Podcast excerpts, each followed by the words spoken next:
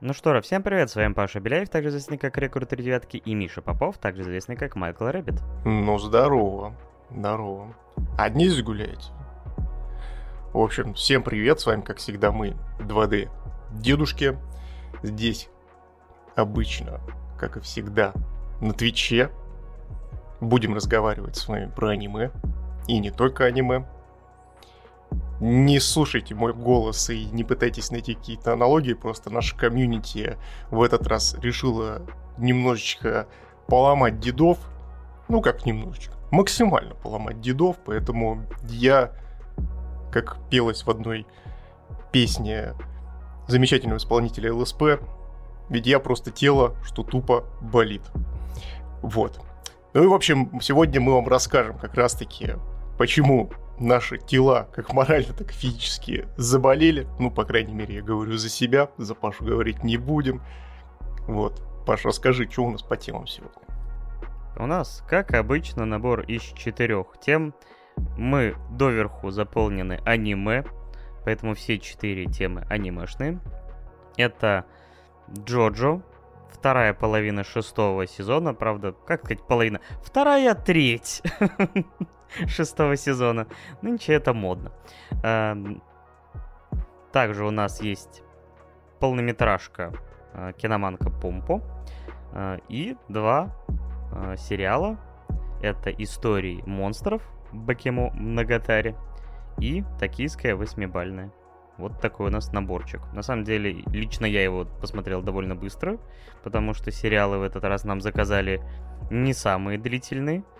Правда, фильм я посмотрел только вчера, а вот Миша, я так понимаю, вообще перед стартом этого подкаста досматривал. Ну да, я как всегда, собственно, в последний момент поглощаю весь, весь контент и... О бой, о бой, это были, наверное, самые разнообразные и самые неожиданные два дня в моей жизни. Потому что два тайтла подобного масштаба и подобного посыла, скажем так, в себя запихивать день за днем, это ой, какая непростая задача. Но это, опять же, я забегаю немножко вперед. У тебя-то, Паш, как прошла неделя? Рассказывай, что новенького. Ну, у меня ничего примечательного не было. А разве что у меня снова появилась какая-то охота во что-нибудь поиграть. Это которая крепкая? Да, да, именно так. Паша, Паша раз в месяц просто тяпнет охоты крепкой и такой, ох, какая охота что-нибудь порубать. Именно так. И, так сказать, э, решил, что в ближайшее время мы расскажем и поиграем в Midnight Fight Express, который я сейчас прохожу. И уже на днях выходит Metal Hellsinger, про который Миша уже рассказывал, и демка э, которого его так заинтересовала. Так что в ближайшем промежуточном выпуске у нас наконец-то снова будут игры. А то, знаете, деды в Яндекс Музыке ну, там чуть ли на третьем или четвертом месте в разделе игры. В это же время подкаст вообще почти перестал рассказывать про игры. Молодцы, ребята, ловко вы это придумали. Все просто, потому что если вы думали, то, что мы вас не переиграем, то мы вас уже, блядь, переиграли, потому что мы так хорошо играем со своей аудиторией. Ох! Что Яндекс Музыка посчитала о том, что, ну, это достойно это, эта игра достойна Оскара нашего. Кстати, кстати, хорошо, что ты затронул эту замечательную и прекрасную тему. Ребята, многоуважаемые комьюнити, многоуважаемые внучки и внученьки, благодаря вам, благодаря вашим прослушиваниям, вашим лайкосикам, вашей поддержке безграничной, в каком бы виде она ни присутствовала, неважно, это отзыв, просто прослушивание, просто лайк, просто просмотр, неважно что. Благодаря этому всему мы в Яндекс Музыке выбились э, в топ-7 по подкастам в таких категориях, как кино и сериалы, обсуждение рецензии и даже игры. Неожиданно, вот как Паша сейчас удивлялся, тоже делаем изумленное лицо. Спасибо вам, ребята, огромнейшее вообще я такого не ожидал никогда, учитывая то, что нашему подкастику уже больше года. уже намного больше года. И мы как бы аудиторию набираем не такими прям стахановскими, гигантскими э, как бы прыжками и э, темпами, как бы нам хотелось бы, или как, возможно, мы себе представляли, но при этом попасть, ну, собственно, в, в топ чартов, это, конечно, очень круто. Это очень круто, ребят. Спасибо вам огромнейшее. У вас бесконечно меньше, чем три за каждого из вас. Э, собственно, мы стоим горой, вы член нашего или блядь, я не сказал членка, блядь. Господи, какой я отвратительный. В общем, вы в любом случае, внучок или внученька нашему многоуважаемому комьюнити, мы вас бесконечно любим, уважаем и ценим. Спасибо. Обнимаем, приподнимаем. Отдельно мы благодарим также тех, кто поддерживает нас на Бусте. А, отдельное спасибо Некисту, который забрал там максимальный лот. И также он засветился в обновленном топе за предыдущий месяц, а, который вы видите за мной. Ну, если вы, конечно, смотрите видеоверсию. А если вы ее не смотрите, то вкушайте и слушайте этот пир из букв, который сейчас будет произнесен. Собственно, это у нас Амакусу, Алексей и Нейкист. Вот эти три замечательных льва тигра ворвались в топ-донатеры в прошлом месяце, и поэтому вы можете лицезреть их ники в нашей видеоверсии за Пашей, либо же слышать их сейчас в моем перечислении. Ну что, я единственное хочу сказать, что как у тебя-то неделька прошла, то ты немножко приболел. Я все думал, насколько ты будешь э, готов записываться к воскресенью. Да, нам бесконечно повезло, то, что мы впрок записали э, промежуточных ОВА выпусков с гостями и тому подобное, потому что я немножко приболел, у меня прям были сопли и э, мне кажется, вот такого Михаила было бы не очень приятно слушать, на самом деле вот это вот все шмыгание и прочая всякая история немножко поносила вам уши, поэтому мы промежуточный выпуск не записали, но, слава богу, вот э, оба выпуски, которые мы записали с гостями, наконец-то потихонечку подходят к своему релизу, и поэтому э, в понедельник вместо промежуточного типичного подкаста будет О. Вот. Но приболел, да, плюс дополнительно еще тут э, у нас в семье обнаружился ковид, э, ни с того ни с сего, но слава богу, то, что мы как-то вообще бессимптомно абсолютно этим всем переболели, то есть у меня ни головной боли, ни температуры, ни, ни какого-то кашля вообще нету. То есть просто, ну, сдал ПЦР и узнал о том, что вот у тебя ковид, смотри. Ты такой, да? Правда? Теперь это так работает. Вот, но вроде как все хорошо, и надеюсь, то, что не разгуляется все-таки болезнь, и мы сможем промежуточный следующий выпуск записать. Да. Ну, а дальше будет больше и по гостям, и, наверное, пора переходить к нашему основному блюду, а именно вашим заказанным анимешкам. Ну и между этим еще будет Джорджа затесался. Да, перед этим, извини, я тут немножечко клинюсь, тут написали о том, что Амакусу э, э, на второе ударение. Амакусу тогда. А, Амакусу, да, все. А то, простите, пожалуйста, я дед, и у меня очень тяжело с чтением. Ну, вот как бы пять классов образования, конечно, дают о себе знать. Поэтому... Амакусу, вот, естественно, благодарим тебя также за то, что влетел в топ донатиков. Вот, извини, что исковеркали твой ник, а то как-то непорядочно получается. Вот теперь можно, вот теперь да. Мы с тобой очень любим кино, а еще кино очень любит продюсер Помпа. На самом деле, конечно, это э, аниме называется Киноманка Помпа, но оно бы вполне могло называться продюсер Помпа, потому что именно им она и работает. Я думал, ты начнешь немножко с другого, скажешь о том, что вот мы очень любим кино, и очень любим лолик. Поэтому держите вам кино и лолик.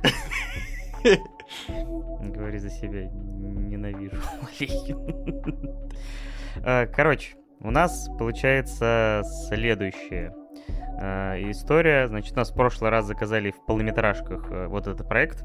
И я про него знать не знал, слыхать не слыхивал. Но он же относительно свежий, так понял, 2021 года. Он относительно свежий.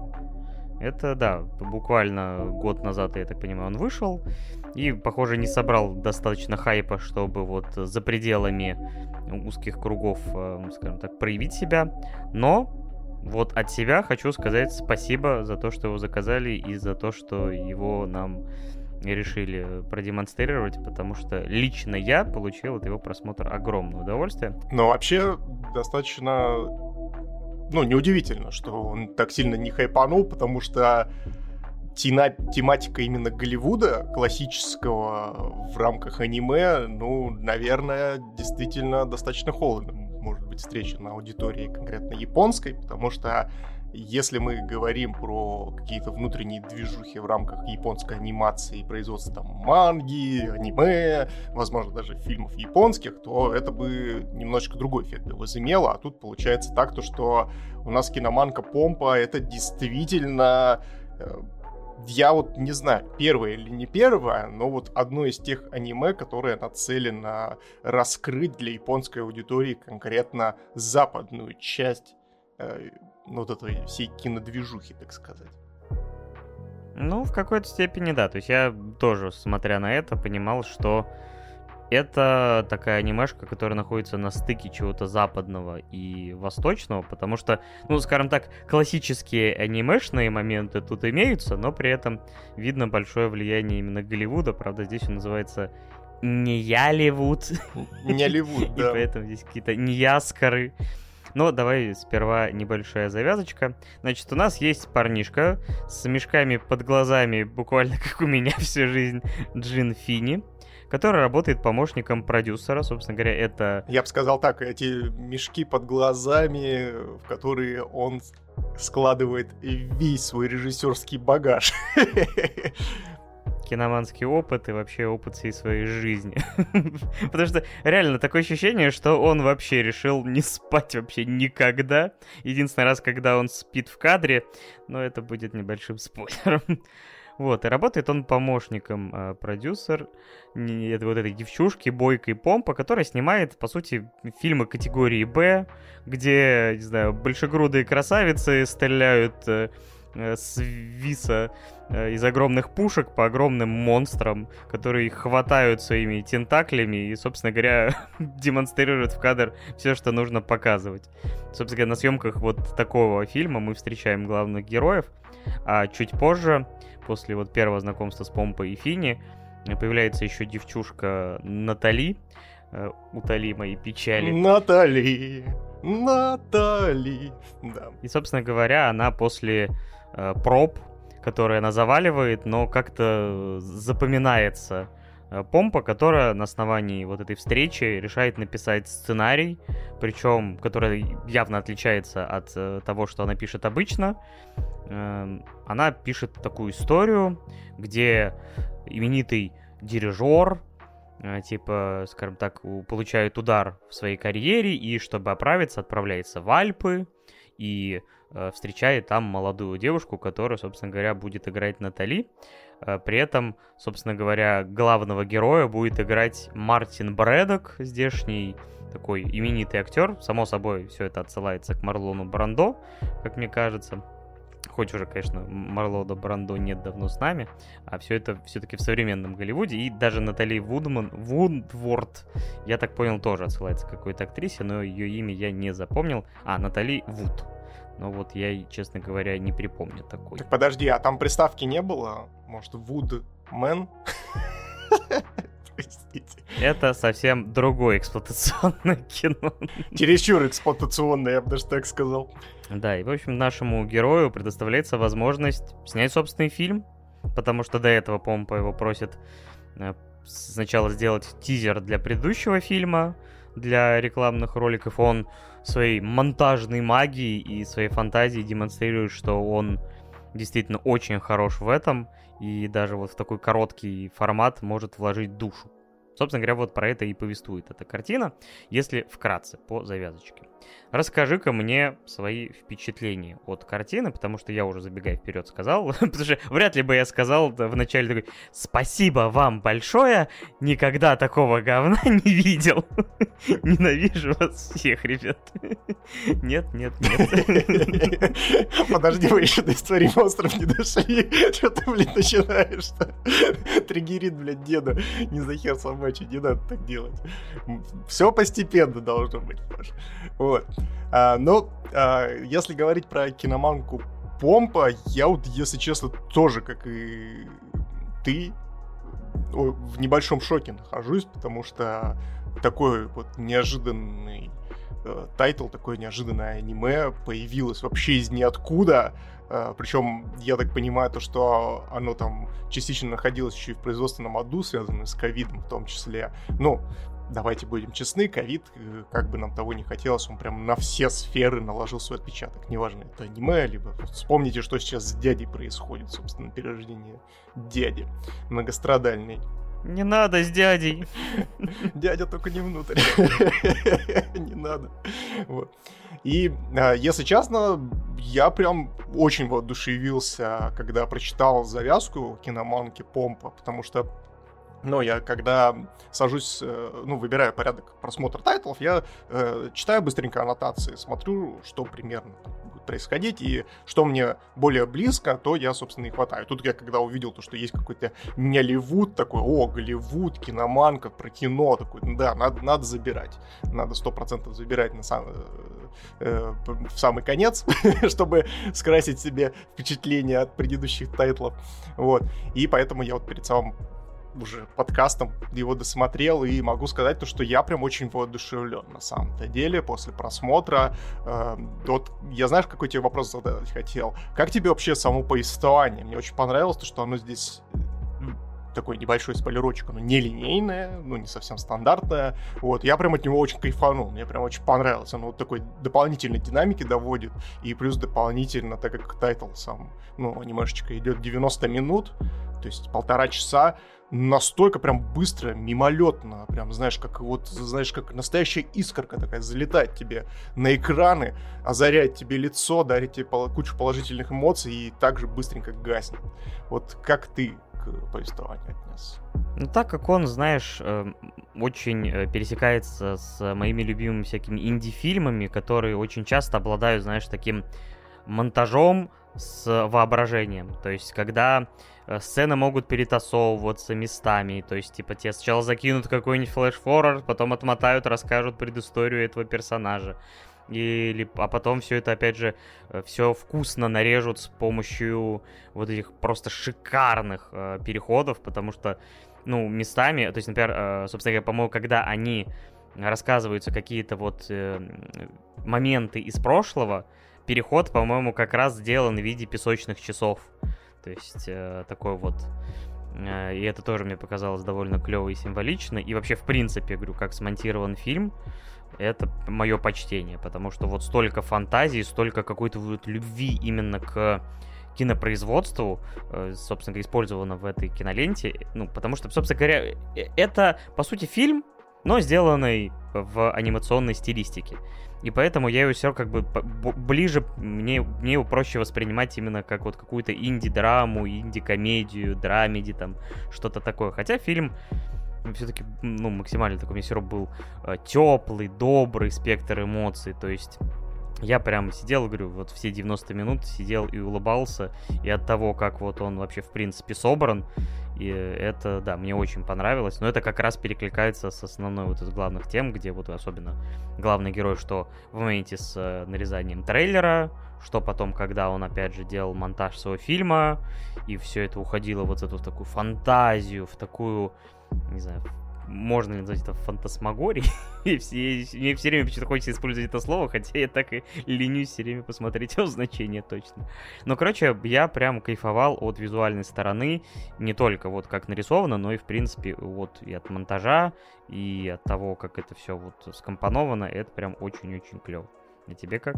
Но я здесь тебе тогда сразу же небольшой ликбез устрою насчет э, фантазмагории. Это вообще э, театральный прием, когда светят прожектором и с помощью теней показывают всякие там пугающие образы, типа скелетов, демонов, привидений и тому подобное.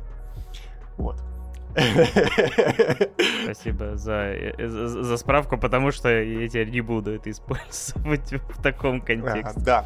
И Здесь я, кстати, с тобой про монтаж соглашусь, и мне даже это местами, знаешь, напомнило вот эту замечательную динамичную магию Эдгара, э, Эдгара Райта, который создатель у нас, собственно, да, типа да, крутые да. легавы, Армадидец, зомби по имени Шон, Малыш на драйве, он как никто другой, наверное, в индустрии любит делать классные, крутые, динамичные переходы, нарезки, нестандартные какие-то. Это прям всегда меня в его творчестве завораживало. И вот в самом начале, на самом-то деле, когда я начал говорить про э, киноманку Помпа, я немножко и заспойлерил свой, наверное, финальный спич, финальное мнение на тему того, что она, как никто другой, в рамках вот этих 90 минут передает всю вот эту магию, весь вот этот вот романтичный флер э, создания кино.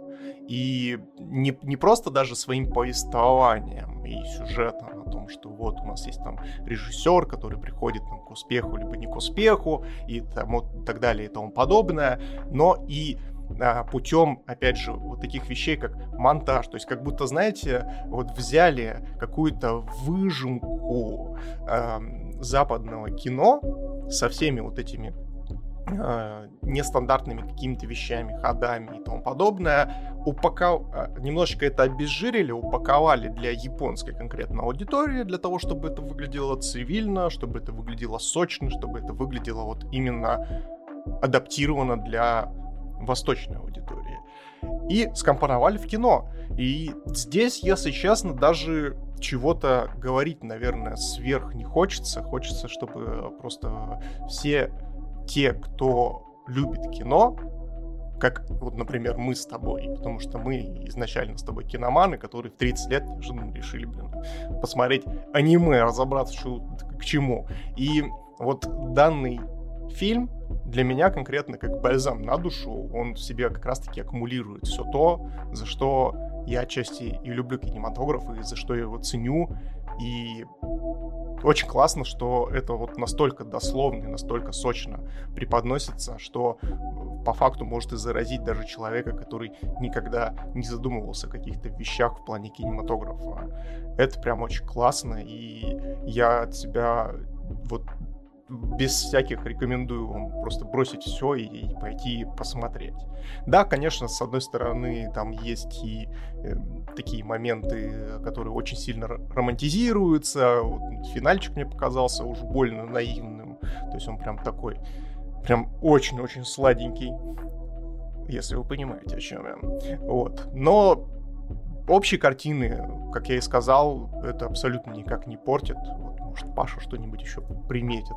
Не, на самом деле, единственное, действительно, что можно вот занести с натяжкой в какой-то минус, это действительно вот его излишняя романтизация этого процесса, создания фильмов, и в том числе вот... Ну, в принципе, знаешь, когда создание фильмов, ты понимаешь, что, опять же, если ты любишь кинематограф, ты будешь, э, скорее всего, этим вот восхищаться, но знаешь, когда это тело перешло еще и в э, стадию финансирования, и вот этот момент, и все тоже такое, типа, у все, ты, ты пришел человек и скажет, вот вам деньги, мы мечты исполняем, такой, ну, то есть ты понимаешь, что это все равно уже такая прям действительно э, фантазия, фантазия, которая, э, но если реально вот, э, скажем так, если пытаться рассмотреть все это типа в контексте реальность, нереальность, я, я всегда считаю, что кино аниме и все прочее, они не обязаны вообще хоть как-то считаться с тем, что как бы было в реальности, как бы не было в реальности, потому что главное это достичь вот какого-то эмоционального отклика.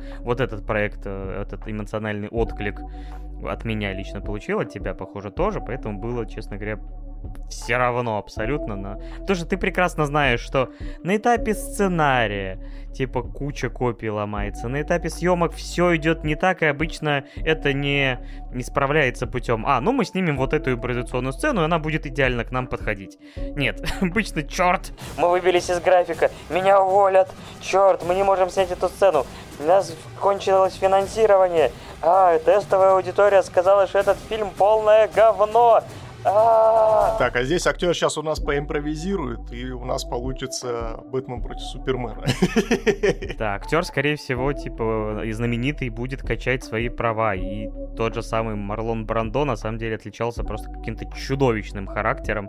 Типа, он в какой-то момент, говорят, даже отказывался, например, заучивать вообще свой текст. Ему просто там куда-то рядом с камерой вешали скрипт, снимали его крупным планом, и он там типа либо начитывал, либо вообще просто импровизационную историю какую-то накидывал из головы, и все таки и хорошо, и хорошо. То есть, но потом, типа, вот путем, кстати, вот монтажа, монтаж — это вообще такая вещь, которая, вот мне понравилось, что основная часть здесь как раз Э, про эту составляющую, потому что многие не понимают, насколько это важная часть, потому что у тебя есть сценарий, но чаще всего, э, если снять все по сценарию там от и до, у тебя окажется там четырехчасовой какой-то проект, это в лучшем случае, потому что так-то у тебя вот реально несколько десятков э, часов съемок, а, например, там тот же самый Апокалипсис сегодня, там, я так понимаю, там сотни часов было заснято, и потом Коппола, например, там просто маниакально пытался из этого сшить что-то подаваримое. А это даже не в цифре, то есть, вы, чтобы вы понимали, это бобины с отснятой пленкой, то есть там прям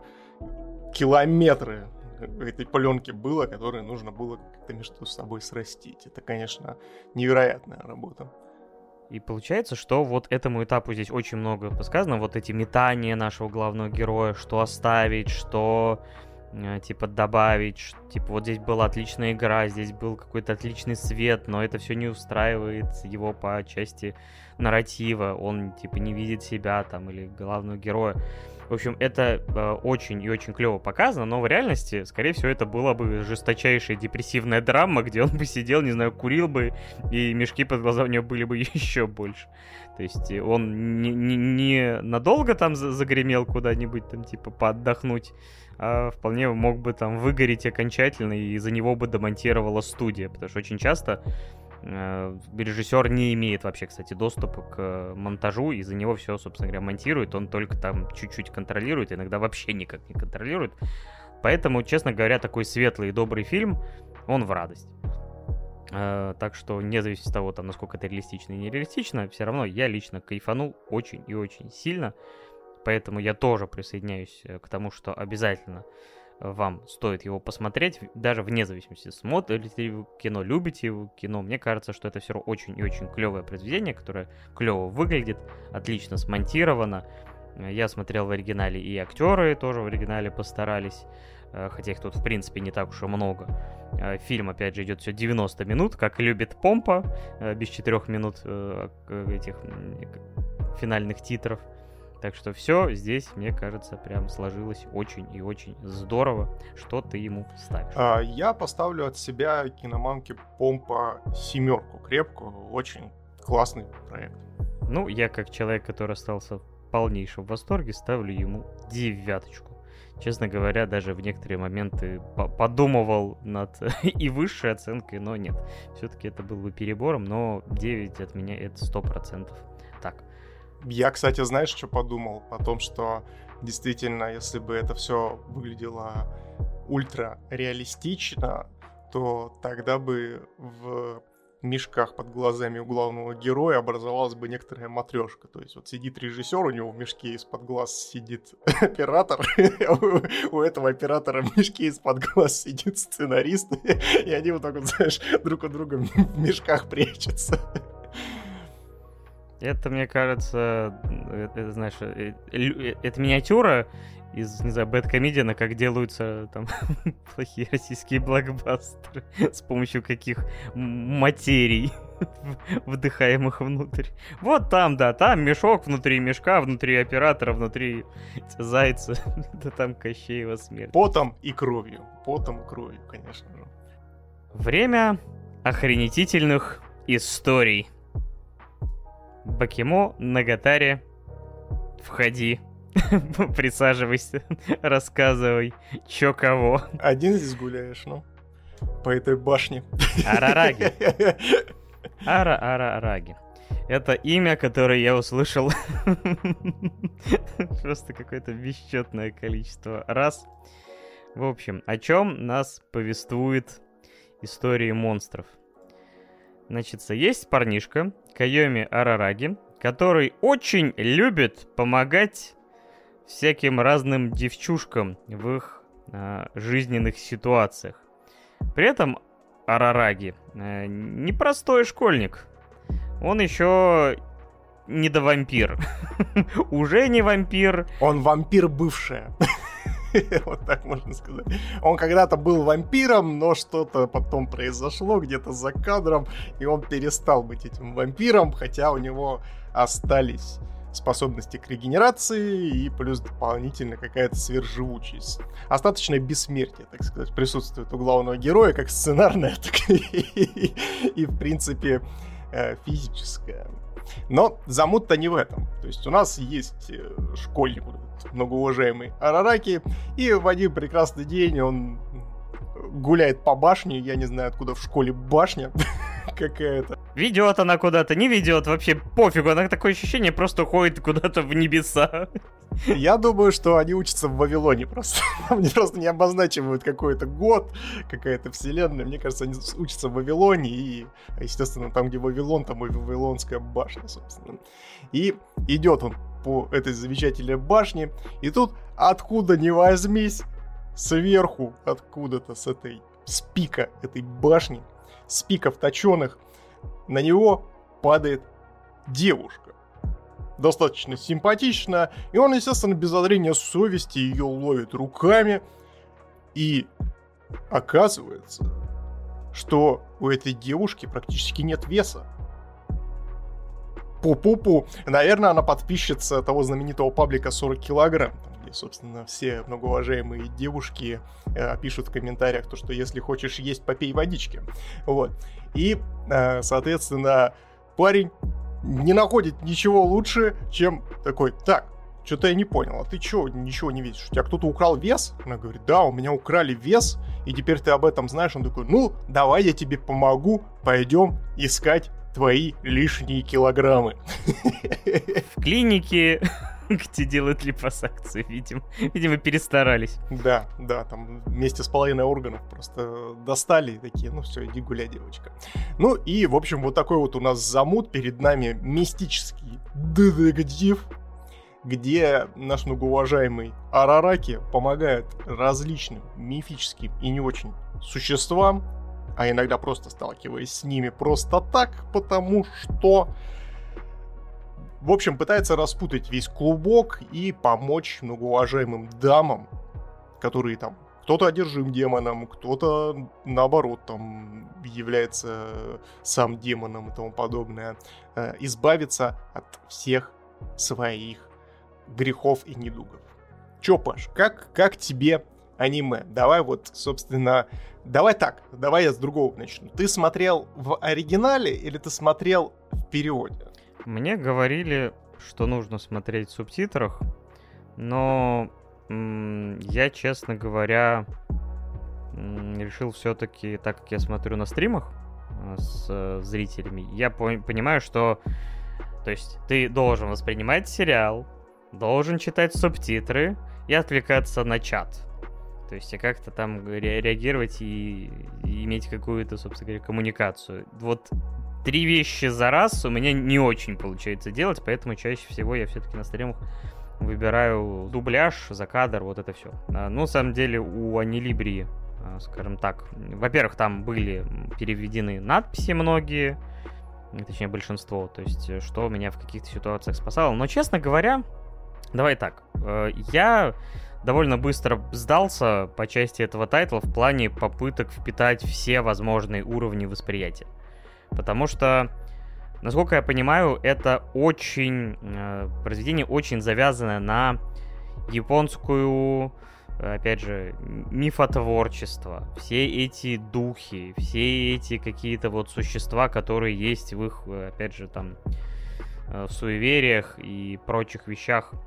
Потом это очень сильно завязано на японском языке. Не то, как автор оригинального Варанабе, Исин Нисио, а, собственно говоря, играется с ним, и люди, которые хорошо знают японский, просто восхищаются его вот проработанностью, продуманностью, вот этой какой-то игрой э, со словами и, собственно говоря, в трешовом вкусе, когда-то еще там на заре, когда они как раз упоминали Моногатари серию, они говорили о том, что японцы, когда читают, э, собственно Нисио, они чувствуют себя дураками, смотря на собственный язык, потому что они, собственно говоря, не замечали каких-то вот моментов, которые он подмечает и с которыми играется.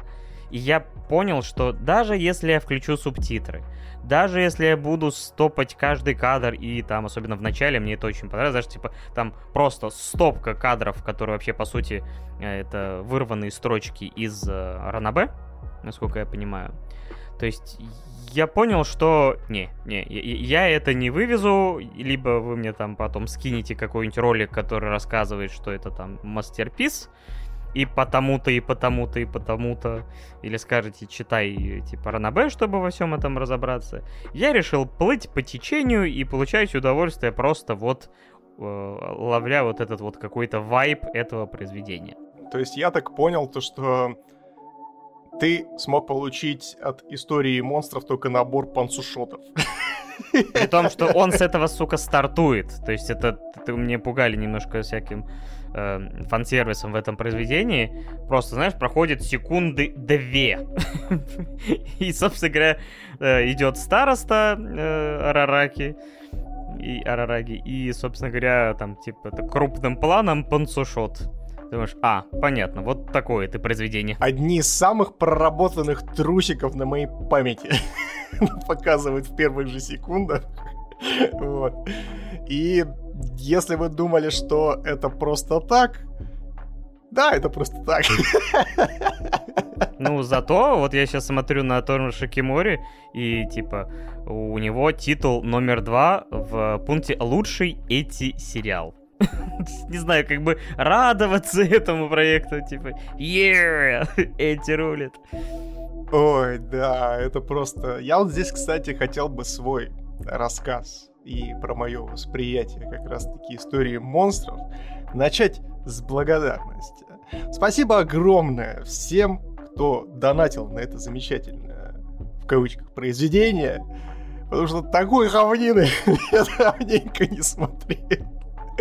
Ой, это, конечно, да. То есть, когда я в самом начале говорил о том, что я просто тело, что тупо болит, это вот первый тайтл, который действительно поломал деда с психологической точки зрения, потому что уследить за всем тем, что здесь, простите, пожалуйста, нахуевершено, очень и очень тяжело. Смотрел я без сабов, я смотрел в озвучке, и никакие абсолютно вставки с текстом переведены у меня не были.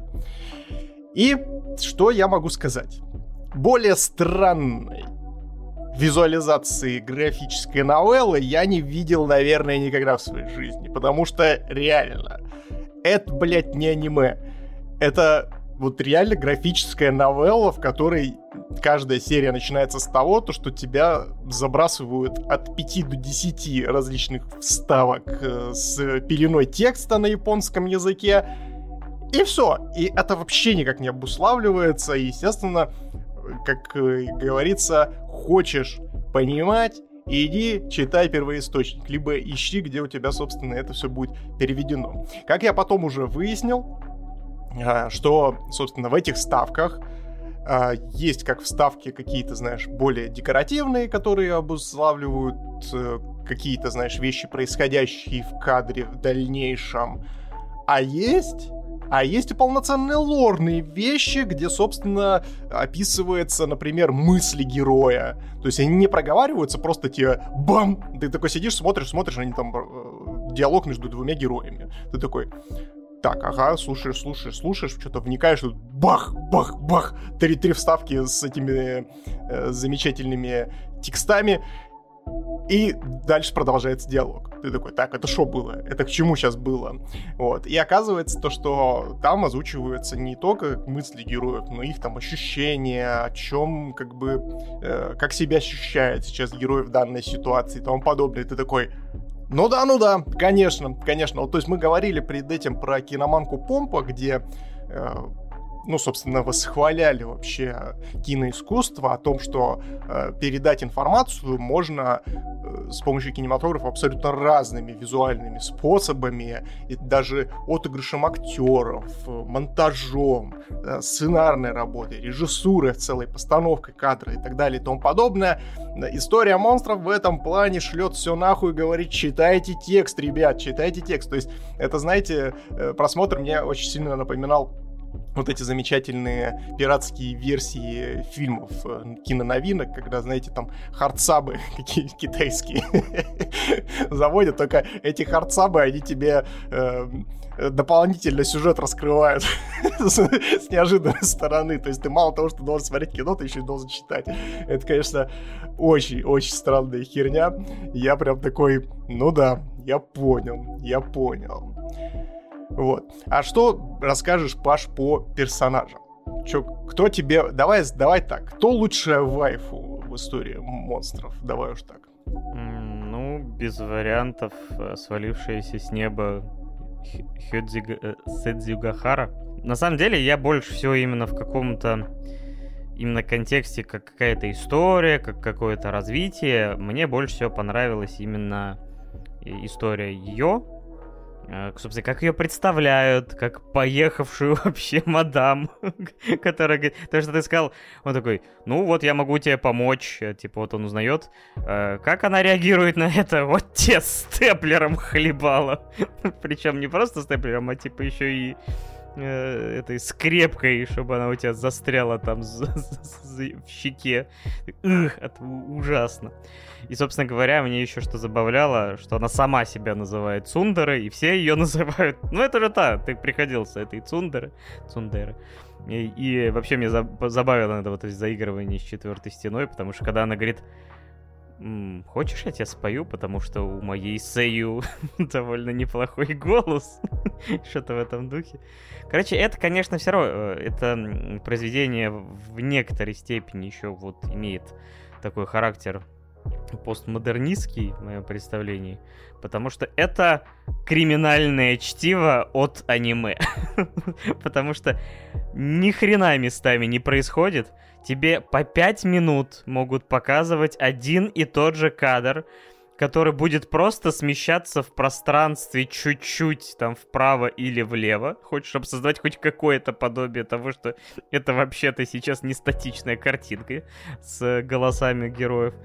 И вот их э, такими диалогами, которые вот реально либо ты ловишь этот вайп и как-то немножко растворяешься в этом и как-то вот э, плывешь на волнах вот этой всей истории и всего этого вот, э, и, скажем так, персонажей, какой-то атмосферы, либо это превращается в пытку для кого-нибудь, потому что действительно чаще всего аниме воспринимается как что-то такое яркое, динамичное, типа, э, опять же, там, клевая анимация, сакуга, все дела, а не как диалоги двух персонажей, причем не всегда как бы о чем-то конкретном, о чем-то важном для сюжета. Это просто два человека общаются на какие-то вот э, общие вопросы, но включается иногда, опять же, повествовательная часть, где мы узнаем там предыстории этих героинь, чаще всего довольно-таки печальненький. Но, опять же, возвращаясь вот к Best the Girl, все равно, да, Сёндзю Гахара, мне поэтому очень понравились вот первые серии, э, и вот такой, так как там сезон, это по-моему, 12 серий и еще 3 спешала. 12 серия как раз снова посреди истории кошки Цубасы возвращается к Сэндю Кахари и дарит вот этот очень миленький моментик под конец и... И а... дарит ему чашку риса. И со social point, естественно. Да, и как бы мне очень вообще, в принципе, позабавила эта поездка с Бати куда-то там в лес. И вот эта взаимосвязь э, с э, эндингом, который как раз там э, с, с этим связан. Вообще музыка в эндингах и опенингах вообще шикарная, как по мне. Один вообще стал мемом вот этой с, с Надеку. Да, причем здесь важно заметить о том, что на самом-то деле истории монстров это Э, сериал, который разделен на несколько отдельных историй. Конкретно их здесь пять штук, и у каждой свой уникальный опенинг и эндинг. Не, эндинг, по-моему, все-таки по-моему, все-таки один. А, да? Мне почему-то показалось. Ну, я вообще индинги не особо смотрю. Я один раз посмотрел, потом смотрю, там что-то какие-то новые кадры добавились. Я подумал, что это новенькое. Ну, ладно. Нет, там иногда визуал меняется, да. Но опенинги там все уникальные. То есть э, для каждой истории он свой. Ну, в общем, говорю, я, по крайней мере, да. Скажем так, э, мне больше всего нравились взаимоотношения именно Арараги и Синдзюгахары. То есть э, чисто так, конечно, еще немножко вот это Э, Ханакава и ее история там отчасти зацепила. Но нет, она, не, не, скажем так, Сензю Гахара One Love.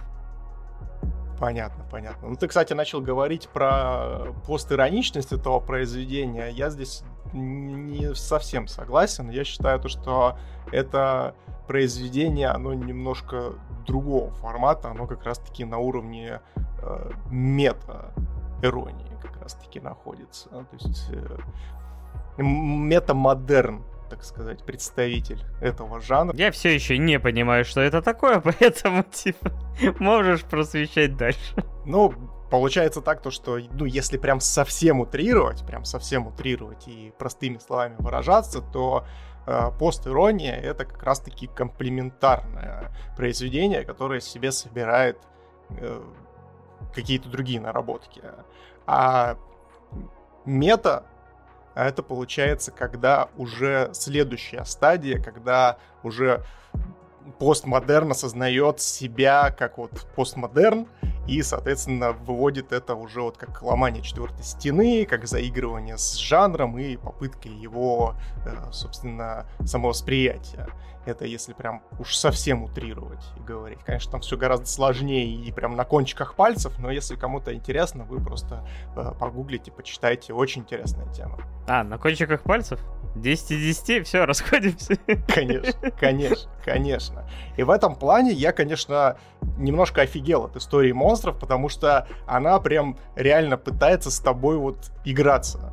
То есть прям совсем хватает тебя за яйца, собственно, этот тайтл и начинает тебя крутить в разные стороны. Сначала ну, нам показывают вроде бы как бы персонажа цундере. Хотя потом в дальнейшем ты осознаешь то, что она ни хера не цундере. Потому что она не смущается, она знает, как выразить свои мысли, она, собственно, знает, как признаться в любви при этом опять же, не испытывая никаких практически эмоций по отношению к герою. То есть это такой, знаешь, полуабьюзивные отношения какие-то, когда э, ты с каким-то, с какой-то маниакальной личностью встречаешься. Потом нам показывают, что вроде как есть какой-то намек вообще на гаремник. То есть э, история монстров себя начинает при, попадавать как типичный гаремник, где герой собирает себе набор вайфу, из которых, собственно, будет потом кого-то выбирать, либо не будет никого выбирать. Но нет, но не совсем. Да, но фишка в том, что это вообще антигаремник получается, потому что у нас э, здесь по факту есть только вот любовный треугольник некий, а остальные, они даже не воспринимаются героем как... Э, и не могут, в принципе, восприниматься как любовный интерес. Хотя там есть, собственно, и вот это э, э, лесби, лесби девочка, которая влюблена в, собственно, нашу Цундера, который не Цундера. И это настолько вот прям тебе выворачивает, знаешь, как будто бы ты э, действительно смотришь э, не просто тайтл, а вот какую-то, знаешь, экранизацию типичных будней подростка, который сталкивается с кучей всяких психологических проблем, с кучей всякой несправедливости, которая происходит э, в реальном мире, действительно темных, страшных и тому подобное. И плюс дополнительно он еще и сталкивается с разными архетипами девушек. Вот. И при этом еще главный герой здесь не главный герой ни хрена. То есть ты смотришь такой, так, Арараки, хорошо.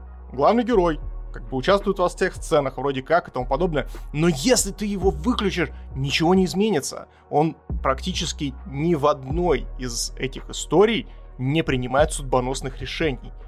То есть все разруливается как-то само по себе, знаешь, как будто бы мы находимся действительно в какой-то экранизации вот этого хаотичного мира, где герой, он же даже не целенаправленно с этими девушками встречается, то есть он просто куда-то идет и обстоятельства складываются таким образом, что он сначала, собственно, находит нашу Цундеру, потом, собственно, встречается с девочкой-улиточкой, потом с, с, с девочкой этой э, обезьяньей лапкой, которая не обезьянья лапка, и так, и, и так далее, и тому подобное. И, казалось бы, и даже когда он разрешает, ну, то есть проходит арка. Казалось бы, вот уже финальная история, то есть вы уже поняли, что перед вами и как это, собственно, разрешить, но при этом герой тоже ничего не делает. То есть он реально, то есть э, единственное, что он сделал, это, по-моему, в четвертой или в какой арке, когда была история с этими, со змеями, он змею отбросил. Вот. Это единственный вот э, момент, когда он сделал хоть какое-то действие. А в остальном он выступает как рассказчик. То есть он рассказчик, который находится в кадре. И ты такой на это сидишь и смотришь, такой, японский бог, вы что здесь, мать твою, наворотили? И вот как метапроизведение истории монстров, это на самом деле восхитительный феномен, который я вот для себя, когда на финальных сериях начал все собирать в едино, я настолько охренел. А когда я еще начал читать э, про организацию именно вот визуальной части, о том, что это вообще за ставки, о чем они повествуют, э, начал вчитываться там в текста, которые там написаны, я вообще офигел. О том, что реально эти вставки, они нужны и важны. Это просто такой вот интересный, неожиданный прием, который это знаешь, как вот очень часто говорят о том, что не существует идеальной экранизации книги. Лишь по той причине, то, что книга, когда ты ее читаешь, то есть ты проникаешься, во-первых, стилем автора, о том, как он пишет, как он подает материал, как он там описывает какие-то вещи описательные, как он описывает диалоги, как он описывает действия и тому подобное. И в этом плане, мне кажется, я, конечно, оригинал не читал, но мне почему-то кажется, и я, опять же, полез за этим в интернет, смотреть, что пишут другие, и действительно, это практически идеальная экранизация Ранабе. За счет вот этих вот неожиданных вставок, потому что кто как, собственно, не сам автор произведения сможет лучше передать те или иные вещи на экране. Даже путем таким нестандартным и, казалось бы, вообще из ряда вон выходящим. Я понял, что мне нужно дополнительные слои вот, э, скажем так, оторвать, откапывать, искать дополнительную информацию, но я не знаю, такой думаю, ладно, я посмотрел, у меня осталась еще одна свободная неделя, я хотел пересмотреть и просто нажимать на паузы, и я единственное, что просто открыл на планшете и понял, что там такая скорость в начале, что надо буквально ползунок по миллиметрику сдвигать, чтобы вообще успевать за этой и, и вчитываться в эти кадры. Я понял, что не, я вот я, я все равно кайфанул даже от базового набора этих историй, от базового какого-то Э, вот, короче, от базиса всего Моногатари. Но есть одна проблема, которая меня немножко отталкивает, потому что мне сказали, и, то есть я знаю, что там еще есть два сезона, еще полнометражка, и я бы сказал, о, давайте продолжать. Но, сука, гребаный фан-сервис.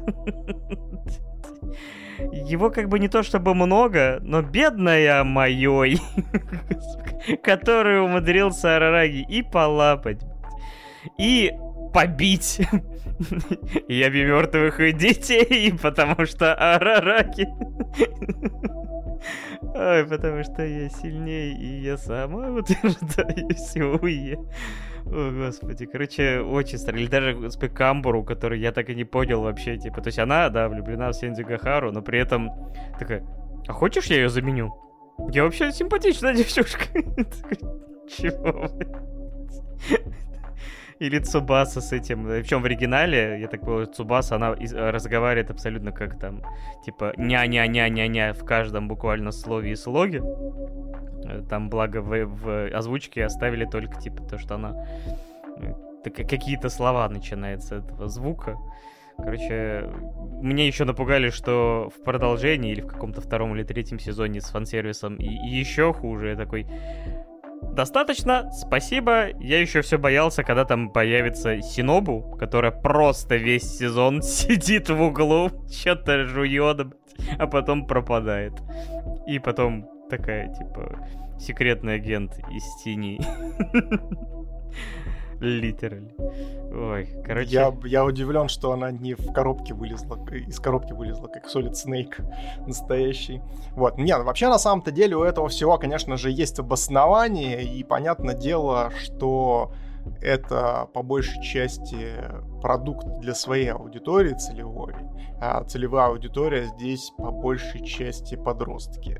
И все вот эти вот темы, которые там поднимаются и которые раскрываются, они нацелены на подростков в первую очередь. И вот чем больше я смотрел, тем больше я э, отдавал себе отчет и больше себе записывал каких-то, знаешь, заметок на тему того, что насколько действительно вот э, каждый из этих персонажей отражает свою, свою какую-то частичку вот, э, современной молодежи, которая страдает от эскапизма, которая закрывается в себе ввиду определенных внешних факторов. То есть э, дети, которые, собственно, вышли в мир, а этот мир оказался ни хрена неприятным местом, который, собственно, потоптался по ним, и они, собственно, стали тем, кем они отображены в этом произведении.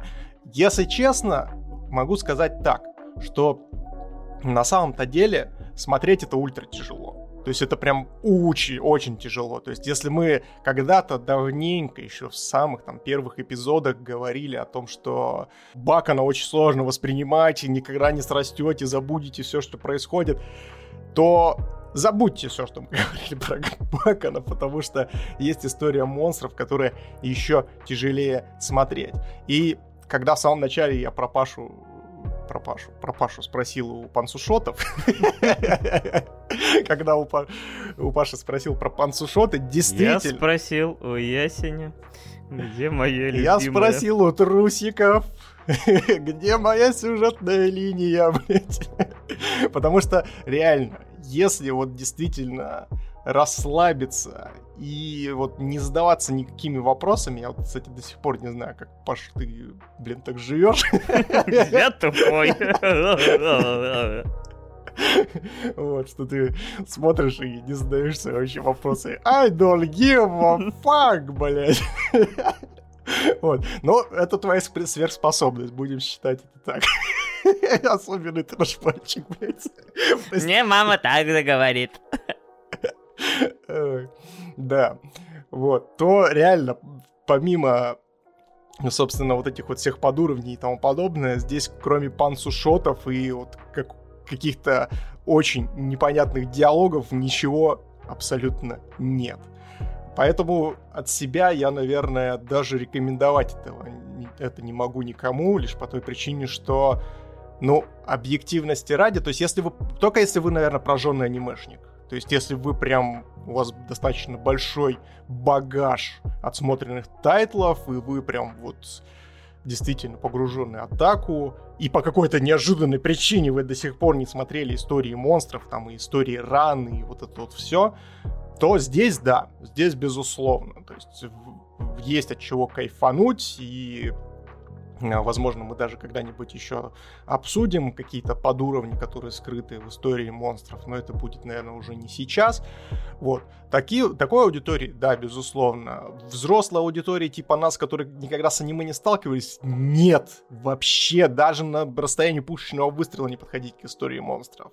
Если вы э, начинающий анимешник, который, ну, там, посмотрел те же самые, там, тайтлов 60, как мы, тоже нет, ребят, нет. Ну, то есть нужно насмотренность развивать, нужно интересоваться, читать, и тогда вот только до вас дойдет осознание всех вот этих прелестей э, и хитросплетений, которые, собственно, студия Shaft вместе с создателем вплели в это произведение.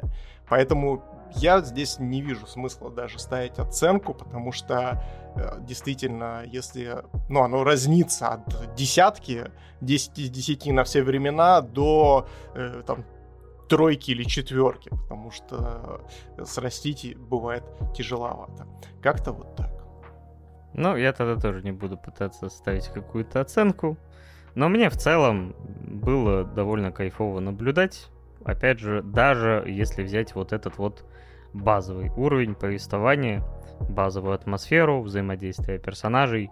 А если бы я все-таки решился на глубин, на поиск глубинных смыслов, все эти заигрывания с языком, все вот, зачитывания всех вот этих э, кадров и потаенных, опять же, вещей. Так, так, так, так, так, тихо, тихо, тихо, Паш, ты по поаккуратней, пожалуйста, с высказыванием, с языком он там. Учитывая, что здесь есть лоли, не надо. Дядя, не надо. Опять все похавил, господи. Так что я считаю, что, честно говоря, даже если вы не обладаете вот желанием во всем этом копаться, вот, возможно, оно в вас попадет вот просто атмосферой, просто персонажами, и уже потом вы выберете свой путь, так сказать, э, углубиться или нет. Тем более, что есть там и оригинал, есть еще сезоны, фильмы и все прочее. И опять же, для многих будет, опять же, интересно разобраться в том, почему это один из самых популярных аниме-тайтлов в принципе. Например, на том же MyAnimeList у того же Бакемоногатари там, по, по, там миллион триста э, фанатов. То есть, что это 80 место по популярности, так что... Миллион триста. Пососи у арариста.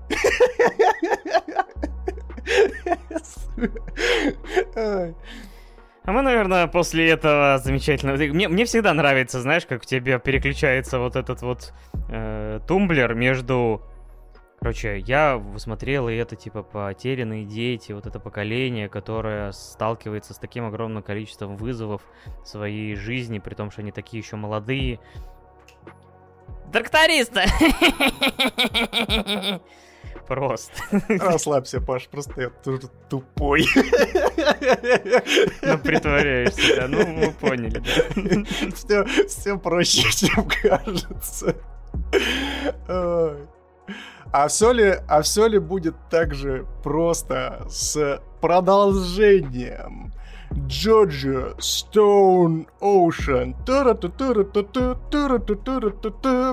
Потому что на самом-то деле как в новых сериях было показано, наш подкаст отчасти тоже экранизация Джорджа.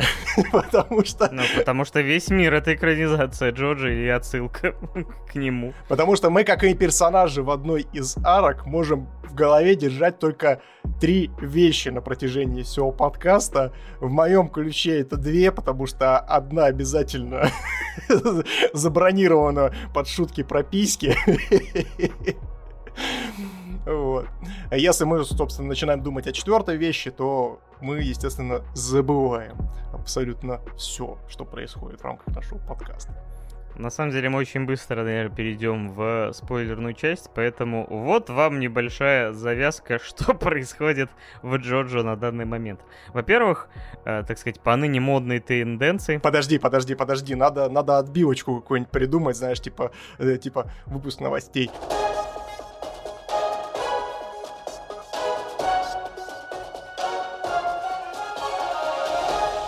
Здравствуйте, с вами новости мира Джоджа. Держим в курсе всего происходящего внутри данного сериала, начиная с 2020 года. А сейчас у нас на связи в прямом эфире а, Павел, который с места событий будет рассказывать, что же сейчас происходит в рамках арок э, Stone Ocean. Паша, Паша, Паша, Паша, Паша, вы меня слышите? Как у вас там погода? Все ли хорошо у вас? Расскажите, пожалуйста, что у вас происходит там? Михаил, Михаил, я нахожусь в... Э, Ахуе. Я нахожусь в тюрьме в, гор... в штате Флорида, где сейчас разворачиваются драматические события. Ведь э, там, в тюрьме, где по непонятной причине скажем так, содержатся мужчины, женщины, священники, стенды, и все это перемешано, и весь этот ад э, переходит все возможные границы, потому что уже почти в самом начале второй, третий, видимо, э, сезона ДжоДжо Stone Ocean происходят bizarre приключения. На арену выходят невидимые зомби-животные со стендом Limp Bizkit. Кибон Роллин, бейба, как говорится. Также наша замечательная Джалин э, оказывается в, в изоляторе строгого режима, где устраиваются дикие гладиаторские бои, э, потому что некий стенд вызывает у всех э, вспышки агрессии. А потом после этого появляются зеленые дети, Господи, санитары, не увозите меня! Нет, нет, нет! А, у нас технические неполадки, Павел скоро обязательно к нам вернется, но, как вы поняли, э, после того, как Джалин попала в тюрьму, э, к сожалению, там начался сущий кошмар. Сущий кошмар. Не переключайтесь. Э, в следующем часу мы обязательно с новым включением вернемся и восстановим связь с Павлом. А пока можете продолжить слушать подкаст 2D Деды. Да, на этом на самом деле надо было бы закругляться, потому что есть на чем еще расскажем. На самом деле, давай поставим плашечку спойлер и оторвемся от всей души. Так что если вы не смотрели Джоджо, ну вы, вы, скажем так, потеряли очень и очень много трэша, угара, мемов. И, видимо, все еще... Лучших девочек в вашей жизни, как минимум, если говорить про Stone Ocean. А, я думал про спидвагон. Не, ну про спидвагоны это правда. Короче, вот как все началось в первой половине, типа, взорвать мне мозг. И, в принципе, ну хотя, господи, каково я обманываю, какая нахрен первая половина шестого сезона? Джорджо мне начало взрывать мозг примерно как только его начал смотреть. Как появился, не знаю, Дио, как появился Хамон, потом стенды, э, вот это Аривидерчи, все, вот все по накатанной, и Араки меня не перестает удивлять, как работает его фантазия. То есть вот я удивляюсь фантазии Оды в One Piece, и, честно говоря, я ничуть не меньше удивляюсь вот фантазии, которую продолжает демонстрировать Араки в своих произведениях, потому что, ну, кажется, что, ну, ну блин, ты пишешь эту историю уже сколько лет. Правда, он единственное, конечно, есть отличие, что Джорджи выходит как бы ни хрена не каждый год, насколько я понимаю. Там все-таки какие-то перерывы и все прочее. Но он новый стиль, новые персонажи, все как бы другое, другие страны э, другие условия. Все вот, опять же, с нуля. Единственное, что есть какие-то персонажи, которые все это связывают воедино, а не какой-то вот калейдоскоп историй. И здесь вот, блин, опять же, просто одно замкнутое помещение, пара, ну, пару раз они выбираются на болото вокруг, и мне все равно, блин, чертовски интересно за этим наблюдать, потому что все, что угодно может случиться в следующем эпизоде. Все, что, мать его, угодно. Вот реально. Невидимые зомби, ну, ну, ну, ах, где? Где ты еще такое увидишь?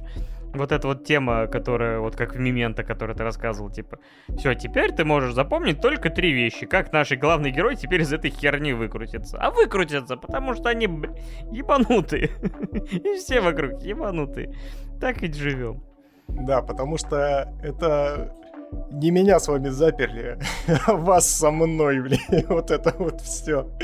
Но действительно, здесь, конечно, стоит отдать должное. Да и вообще в целом, ну то есть если какую-то, знаете, вводную давать, то я, наверное, и за это люблю аниме и уважаю по большей части за счет э, своей незакостенелости, то есть за попытки вот эти быть разнообразными, быть яркими, быть нестандартными и при этом быть в рамках концепции, что это очень важно, потому что Джоджо почему стал культовым? Потому что он умещает в себе, казалось бы, какие-то абсолютно трэшевые, разорви мозги вещи в рамках своей вселенной.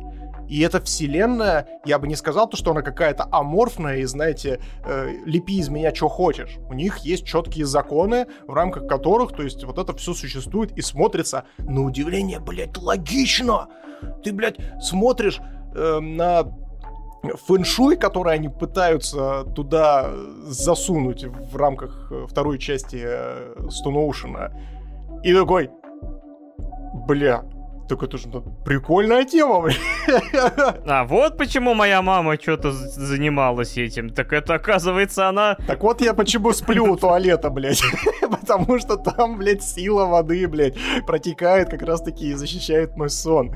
Вот, теперь я в это верю. Спасибо, Джорджа. 10 из 10, обожаю. Вот, я просто, знаешь, э, когда еще в детстве смотрел тех же самых покемонов, мне, если честно, ну, я так, возможно, даже в небольшую, знаете, странную вещь уйду и, возможно, даже отчасти себя похороню, мне было неинтересно вообще за похождениями Эша смотреть. Мне нравились блядские покемоны. По-моему, всем так было.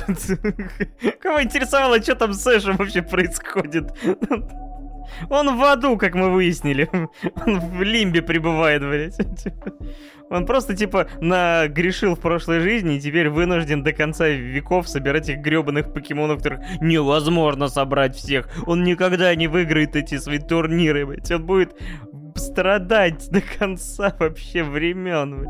Гребаное чистилище. Помянем Эша, пресс тупый респекту Эш, как говорится. Ну так вот, я смотрел покемонов по большей части для того, чтобы увидеть нового монстра и понять, какие у него есть способности. И чем круче эти способности и вот необычнее они были, тем больше меня это захватывало.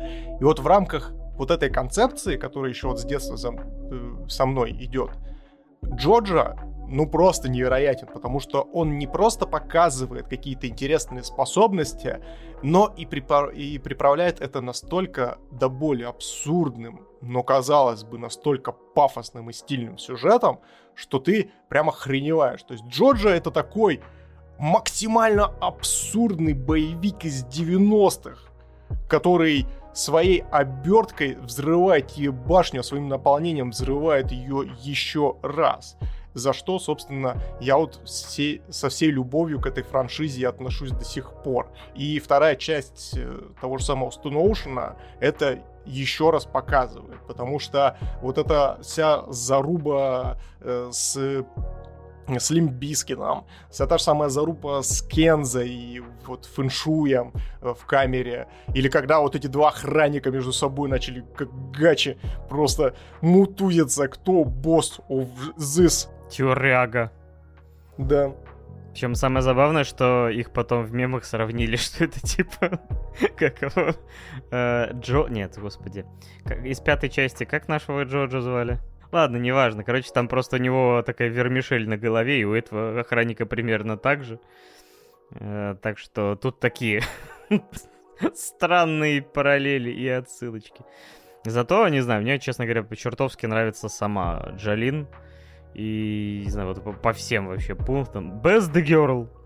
Просто. И, ну, не Best Джорджо, все равно Джозеф. Джозеф Джостер все еще мой любимый, потому что он, не знаю, просто какой-то отморозок. Ой.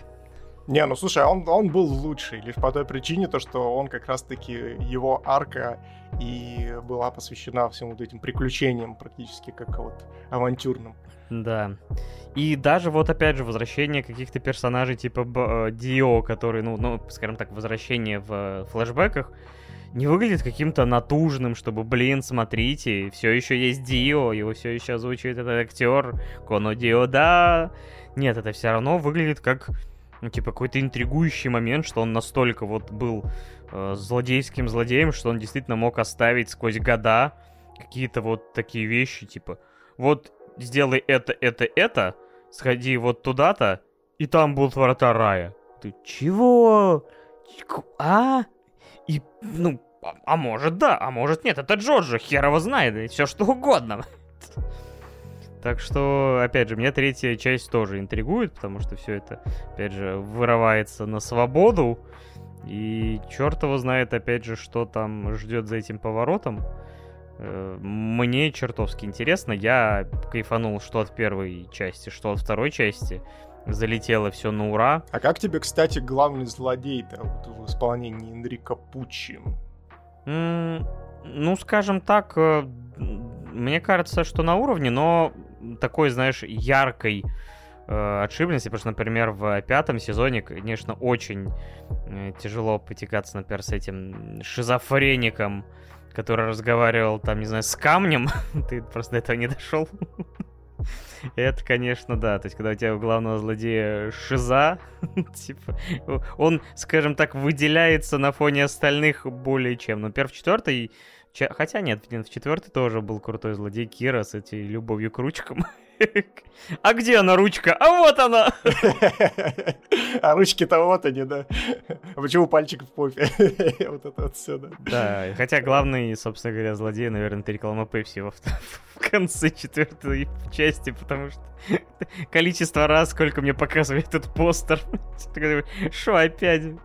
Ой, короче, да, на фоне, конечно, остальных он, наверное, все-таки в некоторой степени проигрывает, но не знаю, все равно. Стенд у него прикольный, и в целом он не сказать, что прям совсем бесполезный. Но, наверное, да, все-таки чутка проигрывает. Но мне что-то подсказывает то, что в рамках третьей э, части Stone Ocean его побольше подраскроют, потому что здесь он, опять же, больше выступает такой, как некий серый кардинал, который подговаривает, собственно, э, других не менее э, крутых э, ребят э, стать в антагонизм по отношению к Джалин. Вот. Я думаю, то, что там дальше будет что-то интересное. Потому что, ну, в Джорджа я вот правда, ну, то есть ты вот сейчас начал перечислять каких-то злодеев, но я не припомню, чтобы прям, вот, знаешь, совсем уж проходные злодеи были. Вот, у всех есть какая-то изюминка, у всех есть э, действительно раскрытые э, мотивации, и это тоже одна из отличительных черт как раз-таки Джорджа в рамках противостояния, потому что, ну, как бы, знаешь, странно было бы, с одной стороны, сделать таких ярких героев, которые вот действительно э, у тебя вызывают только положительные эмоции и, ну, не то, что положительные, а именно бурю эмоций как таковую, вот, но и делать какого-то проходного злодея. Естественно, в этом плане все бы быстренько растеряло бы вот этот флер и вот это волшебство именно джорджевское. Да, посмотрим. Опять же, где-нибудь через полгодика или через годик нам, я думаю, вынесут на блюдечке очередную порцию. Здесь, кстати, еще и прикольно драмы навертели во второй части. С той же самой там Foo Fighters, который я вообще, если честно, в первой части думал, блин, какой-то вообще ультрапроходной персонаж, нахер он вообще нужен. Это вообще, мать его, планктон разумный. Да, да, да, я, я ожидал, что ее это какой-нибудь, знаешь, чувак типа Спанч Бубу, собственно, появится и законтрит наконец-то. Да, и все равно, то есть в итоге, типа, когда этого персонажа выводят, ты такой, F Foo Fighters. F FF. То есть, как ни странно, тебе так как-то вот грустненько, потому что, да. Правда, ее где-то раза три, мне кажется, за сезон. Кажется, вот-вот-вот-вот, все, сейчас. Но, но это Сёнэн, поэтому... Но нет, все-таки как бы до, до этого дошло. Ну и Анасуя тоже было очень жалко. Я прям верил, что у них что-нибудь с Жалин получится. Я болел за него, как за брата. Хотя, на самом деле, малоприятный такой молодой человек. Вот, такой очень надменный, но при этом... Его зовут Нарцисса. Что ты от него хочешь, блядь? А, Нарциссанус. Да-да-да, так мы его назовем. Ну, это лучше, чем называется Weather Report.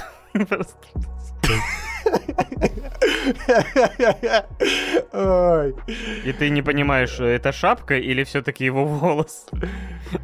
Да. Шикарно, шикарно. В общем, я доволен, ты, я так понимаю, тоже доволен. Ждем третью часть. Если не смотрели Джорджа, попробуйте. Единственное, блин, ну все-таки вот жалко, что, конечно, вот у первой половины первого сезона Джорджа, ну или кто-то называет это первой частью, ну вот такой э, вот точка входа довольно шаткая. То есть многие, конечно, отвалятся на этом. Я, собственно говоря, тогда посмотрел э, вот завязку и такой, ну типа, окей, ладно, когда-нибудь вернусь. И вот потом ты мне, скажем так, спустя там что-то полгода мы пообщались по поводу Джорджа, и, по-моему, я решил продолжить, и уже посмотрел, типа, так, не отрываясь, э, все оставшиеся сезоны, которые на тот момент вышли. Так что, блин, Джорджа это клево, Э, это один из лучших сёнонов, который есть, один из самых ярких, динамичных, э, с фантазией, так что Если бо- боитесь, перестаньте бояться. Полюбите Джорджа, как мы. Вот бутылка, присаживайтесь. Чертовы сектанты. Ступайте в нашу секту фанатов Джорджа, ребят. Не пожалеете, я вам обещаю. Или пожалеете, но будет уже поздно. Ладно, э, мы, э, опять же, да, какую-то оценку какой-то смысла нету. Будем ждать э, финального финала, как с атакой титанов. А то нынешние финалы ни хрена не финалы. В общем, токийская восьмибалльная. На самом деле этот тайтл довольно давно у нас был в топе и все мелькал, но я так понимаю, что нас немножко отгораживали от него, что типа искали лучший момент, когда нам его показать. Да, и кто это заказал? Погодите, давайте, давайте, давайте реш... давайте сразу же решим, кто у нас заказал. Найкис, ты заказал, да? То есть я вот сейчас вот буду немножечко бомбить на тебя, Найкис. То есть Найкис такой, так, надо найти лучшее время для того, чтобы заказать токийское воспитание. И в итоге что? Что, блядь? Он заказал 11 сентября, блядь, его на Нет, обсуждение. он не заказывал его 11 сентября, это мы обсуждаем его в эту дату. Я уверен, что он подгадал. Он подгадал. Вот ты, конечно, тот еще жук, Найкист я, я немножко в шоке. Пусть тебя уже забирают рептилоиды, потому что что-то это, как РНТВ кто-то пересмотрел, Михаил. Вы еще на связи или в, в этой в шапочке из фольги под столом прячетесь? Вы еще на связи? Марина? Владислав. Ой, в общем, токийская восьмибальная, то есть, опять же, до момента, как... Ну, в принципе, завязка тут довольно простая. Есть э, два э, ну, школьника э, из семьи, брат и сестра, Мирай и Юки, которые в один из летних дней, хотя, в принципе, может и не летних, но, по крайней мере, на улице тепло, солнышко светит, погожая погодка, и они отправляются вдвоем на выставку роботов, потому что Юки очень их любит. Родители, как типичные японские родители, собственно говоря, работают, заняты, некогда, езжайте, собственно говоря, сами, ты уже взрослая. Ну хотя бы папа не иссякайнулся, спасибо хоть на этом, не ушел выносить мусор и не попал в иссякай. И на том спасибо и правда. Вот, и, собственно говоря, наша героиня, которая только что поступила в среднюю школу, ей получается где-то там лет 12 или 13, и вот у нее есть вот такой момент, что, типа, вот, не относитесь ко мне как э, к ребенку, я уже взрослая, я уже взрослая. Я это слышал просто какое-то бесчетное количество раз, особенно в первой половине, и поэтому, на самом деле, поначалу она меня бесила неимоверно.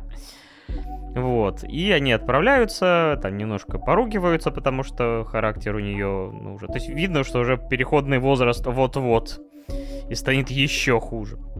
И находясь на этой выставке роботов, э, довольно-таки далеко от дома, там они на другом, на каком-то вот обособленном острове где-то в Токио, случается природный катаклизм, восьмибальное подземное землетрясение в бухте Токийского залива, насколько я понимаю. При этом, собственно говоря, насколько мне говорили, то, как оно реализовано в аниме, максимально близко к тем моделям, которые условно создавали ученые японские на случай того, что если действительно это возникнет, а так как Японию постоянно трясет э, в разной степени, бывают сильные землетрясения, бывают э, такие прям мелкие, что там пару минут потрясет и все на этом. Но восьмибальное землетрясение это масштабнейшее происшествие, которое действительно может очень сильно э, разрушить инфраструктуру мегаполиса, даже такого как Токио, который все равно построен с учетом сейсмической активности. И этот проект как раз показывает наглядно, что могло произойти в случае такого землетрясения. Причем самое страшное, что многие все равно понимают, что это вопрос не может, не может, а когда. Типа скоро, не скоро. Но пожелаем японцам с этим все-таки не столкнуться. Вот, и наши главные герои объединяются с э, женщиной Мари э, Кусакабе, которая случайно их встречает там в торговом комплексе. Э, и оттуда они пытаются вместе добраться. Она к своей дочери идет, возвращается, ну и к своей матери, а они к своим родителям. И вот отсюда стартует история. И, честно говоря, я думал, что меня эта история эмоционально уничтожит, когда чисто вот на бумаге я понял, что это из себя представляет. Но первые серии немножко меня расслабили. Вот какие у тебя были первые впечатления, когда ты смотрел э, первый эпизод? Я, если честно, даже не знаю, как здесь высказаться цензурно, потому что и по отношению к тем людям, кто заказали Нейкист, это к тебе. Потому что, ну, я вот не зря в самом начале говорил о том, что в этот раз аудитория решила нас уничтожить максимально. Если история монстров уничтожила меня морально, потому что я ну, пытался там срастить какие-то какие-то вот эти все линии и все вот эти вот визуальные посылы у себя в голове, чтобы у меня образовалась цельная история то здесь токийская восьмибальная практически уничтожила меня физически. То есть настолько сильно меня этот тайтл в концовке своей разъебал, что я прям не, не знаю, у меня я находился на грани истерики. Это, это просто какая-то жуть, блядь. Это что-то, я не знаю, противозаконное вообще в рамках э, аниме, что я бы, возможно, даже врагу бы не посоветовал бы это смотреть, потому что настолько это жесткие эмоциональные качели, которые... Ой-ой-ой, ребята, что же они с вами делают в рамках эмоций? Это... Ох, слушайте, да, да, даже, даже вспоминать тяжело, потому что здесь еще помимо всего происходящего в плане своей какой-то, знаете, правдивости и попытки передать, знаете, действительно симуляции, потому что в самом начале нас встречает как раз-таки небольшая плашка, где говорится о том, что в данном аниме используются симуляции, которые выводили ученые, ну и некоторые допущения были художественного плана для того, чтобы художественную целостность этого произведения оставить. И а, ну, то есть, и также дополнительно это все подкрепляется и своим повествованием, потому что за, за, за весь сериал, за вот эти, получается, сколько? 12 серий же там. 11 серий, то есть э, э, токийская восьмибальная несколько раз будет обводить вас вокруг пальца, поднимая ставки, э, показывая вам какие-то фейковые Э, сюжетные повороты, ну, то есть э, выводя это все сначала нагоняя саспенса, а потом, собственно, его ослабляя, потом опять заводя тебя на какую-то сверхэмоциональную линию, потом снова сбавляя градус. И настолько ты уже к финалу подходишь с максимально расшатанной, с максимально расшатанным эмоциональным состоянием, что, ну вот, я прям не справился. Я прям мне, мне прям пиздец как плохо стало после этого всего. Я прям даже ну, какое-то время уснуть не мог после этого всего. Настолько это душ, душераздирающе было внутри меня. Это, конечно, просто невозможно передать, наверное, словами. А у тебя как? Как ты вот все это дело воспринял? Как я и говорил, у меня было, ну, собственно говоря, да, аниме тебя немножко вводит в состояние, а, как сказать, тебе показывают жуткие вещи, как город рушится, как падает э, токийская телебашня, которая один из символов гор э, города, там, мосты, э, типа, люди в целом, там, местами уже там тоже начинают на грань заходить психического состояния, чтобы там выбраться, еще что-то, но при этом по большей части не переходят. То есть в итоге, знаешь, мне даже показалось в какой-то момент, что это какая-то идеалистическая ситуация, что э, все как-то более-менее смирно куда-то идут, ну, то есть толкаются, но в целом как бы такой какой-то вот невероятной давки, и тебе не показывают, как людям, не знаю, головы там, не знаю, толпой дробят э, от паники. Нету вроде какого-то мародерства, нету какого-то вот э, нечеловеческого отношения к друг другу. Все пытаются наоборот друг другу помогать. То есть как будто бы оно мне показалось, как будто бы даже специально показано, как все организовано, везде лагеря, э, прип, припасы, вода, все раздается, все, ну, типа, все по полочкам, все как надо.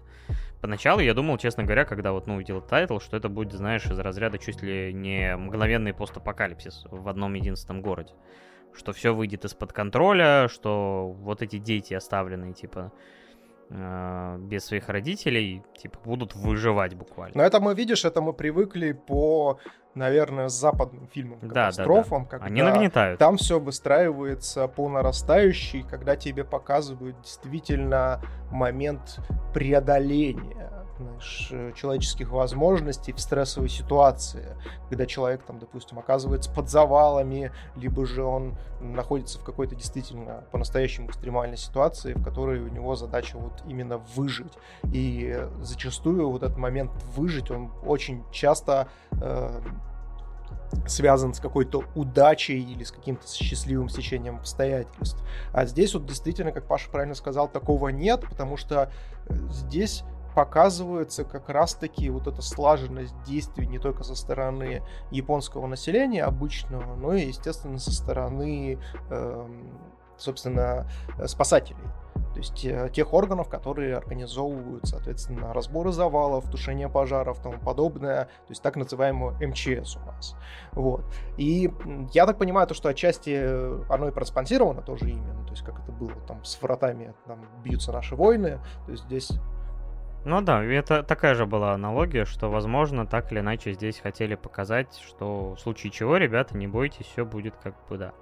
И большую часть, то есть тебя уже где-то в середине подводит к вот этим названным тобой э, ситуациям, которые тебя, кажется, выбьют сейчас почву из-под ног, но нет. И вот под конец ты приходишь в состояние действительно немножко расшатанном, но в целом ты такой думаешь, а, ну, вроде как даже легко отделались. И тут происходит финал, и он действительно бьет тебя со всей дури под дых, выбивает весь воздух, у тебя перед глазами звездочки, слезы, все вообще, весь спектр эмоций, и тут, конечно, все зависит от вашей психологической устойчивости насколько вы э, можете сопереживать другим, но мне что-то подсказывает, что в большинстве случаев не зря это произведение попало, например, в том же самом топ 250 на кинопоиске, при том, что это аниме, и причем не самое именитное, но похожая реакция у всех примерно одинаковая, что делает э, есть, сила эмоционального отклика такая, что людям потом не забыть это произведение, и они его, собственно говоря, разносят весть о нем и дальше. Я не знаю, насколько это все-таки можно назвать какой-то слезовыжималкой или еще что-то. Мне кажется, что скорее нет. Но то, как, конечно, играются с тобой, не знаю, спорный момент, насколько это все-таки там приемлемо, неприемлемо. То есть э, в любом случае ты получаешь сильный эмоциональный накал, даже, возможно, сильнее, чем можешь это воспринять и хотел бы получить. И, возможно, вряд ли бы он был настолько сильным без вот этой игры в качели до этого. И поэтому оно действительно выделяется очень сильно вот этим вот финальной развязкой. Но я, если честно, здесь еще могу сказать о том, что финал не, не то чтобы прям нечитаемый, то есть он достаточно предсказуем, особенно если у вас большая насмотренность. Вот. Но здесь я могу тоже согласиться и сказать, то, что в рам... токийская восьмибальная очень грамотно обходится э, с людьми насмотренными э, именно в рамках аниме.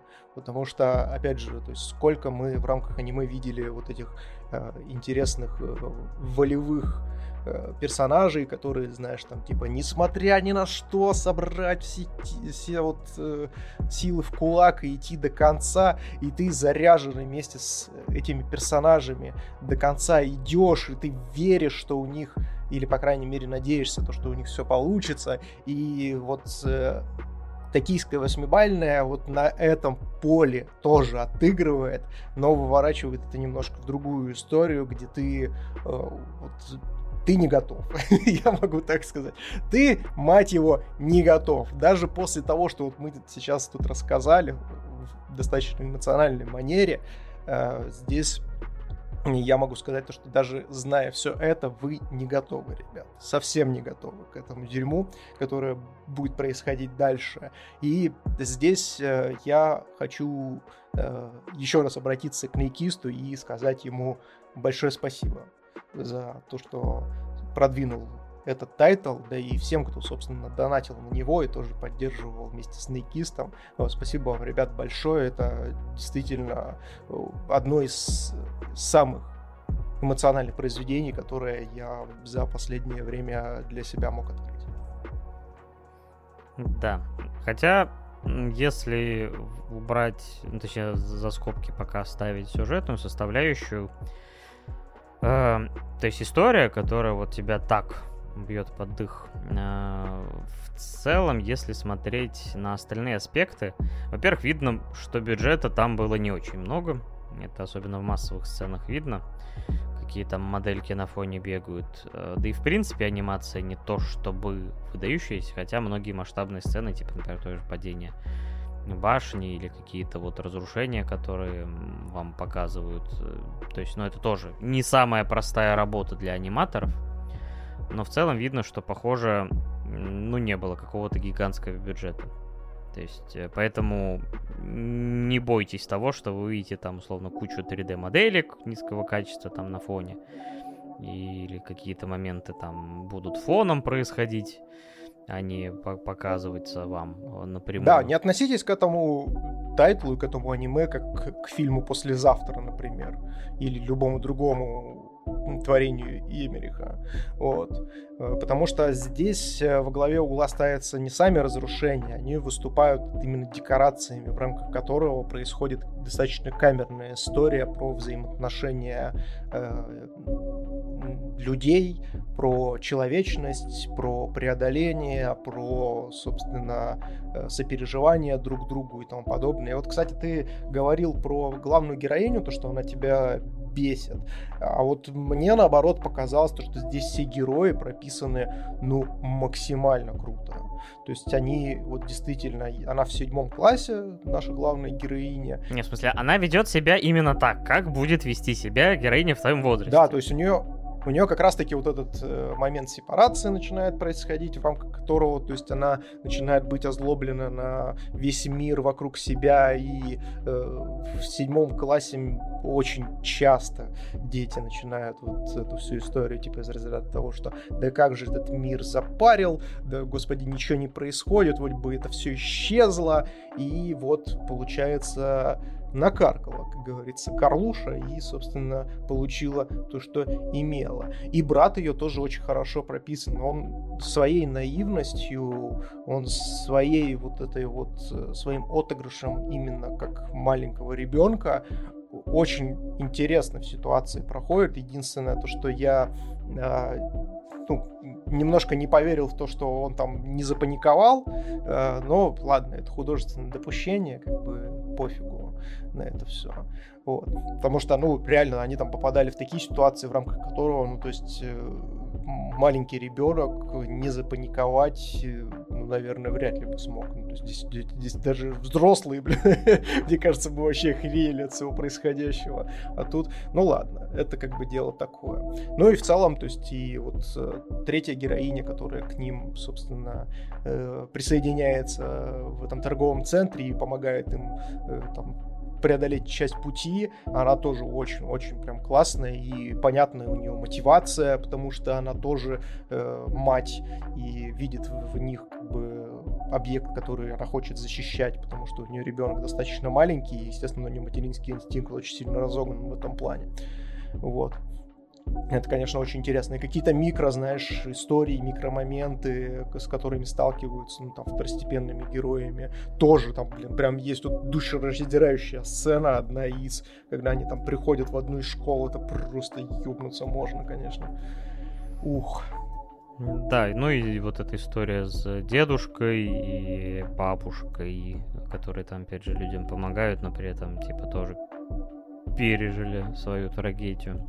Это все очень и очень грустно. Вообще, на самом деле, единственное, я думал, что будет немножко побольше каких-то таких вот маленьких историй людей, которые что-то вот пережили внутри этого страшного события. Потому что, например, вот часть про пацана с роботом, честно говоря, вот я не совсем понял, на кой она. Но она вот выглядит как раз как вот э, история, которую вплели для того, чтобы показать новые технологии, которые есть у э, блин, ну, будем называть МЧС, собственно, у служб спасения Японии, которые позволяют, собственно, как-то э, справляться с подобными вещами. Поэтому я думаю, что это вот именно заказная, заказной кусок, который вставили. Но он, он очень классно вплетен. Он очень классно вплетен в сюжет, потому что он работает, знаешь, на что? Он работает как раз-таки на цель и мотивацию нашего маленького братика. То есть он любит роботов, и тут встречает, собственно, второго персонажа уже повзрослее, который ему дополнительно дает мотивацию, и прям видно то, что у него в голове загорелась тоже мысль о том, что, блин, я тоже хочу делать вот роботов, которые будут помогать с подобным справляться. И это как дополнительная мотивация, как дополнительный еще драматический элемент потом срабатывает. Это очень круто. Да. То есть здесь прям, знаешь, как будто бы все на своих местах, все настолько вот прям, знаешь, ничего лишнего и прям вот э, обезжиренная какая-то история, которая вот, э, если бы было что-то сверх, мне кажется, это бы очень сильно отвлекло нас от основной канвы и от сопереживания главным героям. А если бы их не было, то, возможно, опять же, мы не имели бы настолько раскрытых э, характеров тех же самых героев в рамках токийского восьмибального. Да, согласен. Ну, что ты ставишь этому произведению в итоге? Но мое внутреннее эмоциональное говорит ставить 10. И я думаю, я не буду отказывать, я поставлю десятку. Потому что здесь э, не на эмоциях очень сложно будет как-то, как объективно пытаться выстроить оценку. По крайней мере, э, так как у меня еще очень-очень свежие эмоции от этого произведения. Я же, наверное, тебя поставлю девятку. Я все равно его рекомендую. Эм, конечно, сложно воспринимать произведение, когда вам говорят, что там вот это будет, вы испытаете такие эмоции, но очень велика вероятность, что именно так, вне зависимости от того, что будете вы этого ждать, не будете вы этого ждать, все равно это ну, работа создателями была проведена вот такая, что мне кажется, сложно от этого э, это не испытать. То есть все это очень-очень тонко подводит тебя к вот этому событию. И хочешь не хочешь, а получишь. Э, ну и в целом, опять же, это такая в некоторой степени даже успокаивающая история про то, что даже в страшных событиях можно увидеть людей, которые не наплюют на тебя, помогут, э, проявят, проявят заботу, проявят участие. И в таких обычно вот э, ситуациях люди, наоборот, не всегда показывают худшее, а иногда, наоборот, показывают лучшие свои качества, объединяются и работают на общую цель, чтобы устранить последствия вот этого страшного события. Да, безусловно, ребят, цените друг друга, старайтесь помогать не только себе, но и окружающим. И, конечно же, не забывайте о том, что э, в нашем мире нет ничего ультрастабильного, и старайтесь ценить моменты, которые вам дает, э, скажем так, здесь и сейчас возможность э, кому-то что-то высказать, кому-то действительно там переживать, кому-то сказать добрые слова и тому подобное, потому что, ну, жизнь, она такая, то есть она достаточно скоротечная, и старайтесь э, не сильно акцентировать на каких-то негативных моментах, потому что за каждым плохим событием, какого бы масштаба грандиозного оно не было, и какой, как бы, с какой бы амплитудой, собственно, оно вас не сотрясало, за ним всегда будет что-то действительно хорошее и светлое. Как-то так. А теперь время подводить итоги. Спасибо вам огромнейшее за поддержку, за то, что вы нас смотрите, за то, что вы предлагаете нам тайтлы, голосуете, выбираете, слушаете нас, а также лайкайте на всех доступных подкаст-площадках э, или на ютубчике том же самом просмотрике тоже очень классно нам помогают. Спасибо огромнейшее, вы большущие красавчики, прям, эх, хочется каждого прям вот схватить за шкерняк к себе, вот как в истории монстров с этой девочкой-улиткой, собственно, помацать вас за все э, филейные Не надо, части. Не надо. И, естественно, поцеловать в ушко. Муа! Вот я из-за этого фан-сервиса... Паша, Паша такой, Паша такой, не надо, такой чувство, как будто я его, блядь, сейчас умацаю сижу. Я, как человек маленькой комплекции, типа, в детстве, типа, мне когда, знаешь, какие-нибудь бабушки начинали, типа, там, вот это вот, любовь свою проявлять, вот ути-пути, и ты, типа, примерно ощущал себя как Маёй в руках Арараги. Осуждаю Арараги. Тут, кстати, спрашивают о том, что а можно как-то донатить э, без Бустика? Конечно, можно. То есть вы можете в, во время нашего прямого эфира вы можете предлагать свои аниме. Соответственно, к донатчику прикрепляете название тайтла. Собра... И у нас есть там табличка. Внизу есть кнопочка таблица заказа аниме и кино. Там переходите и, собственно, смотрите, на каком месте у вас стоит тайтл. То есть первый тайтл, который самой вершине списка, самым большим э, донат-скором у нас забирается на подкаст автоматически на следующий основной выпуск, который также в прямом эфире пройдет.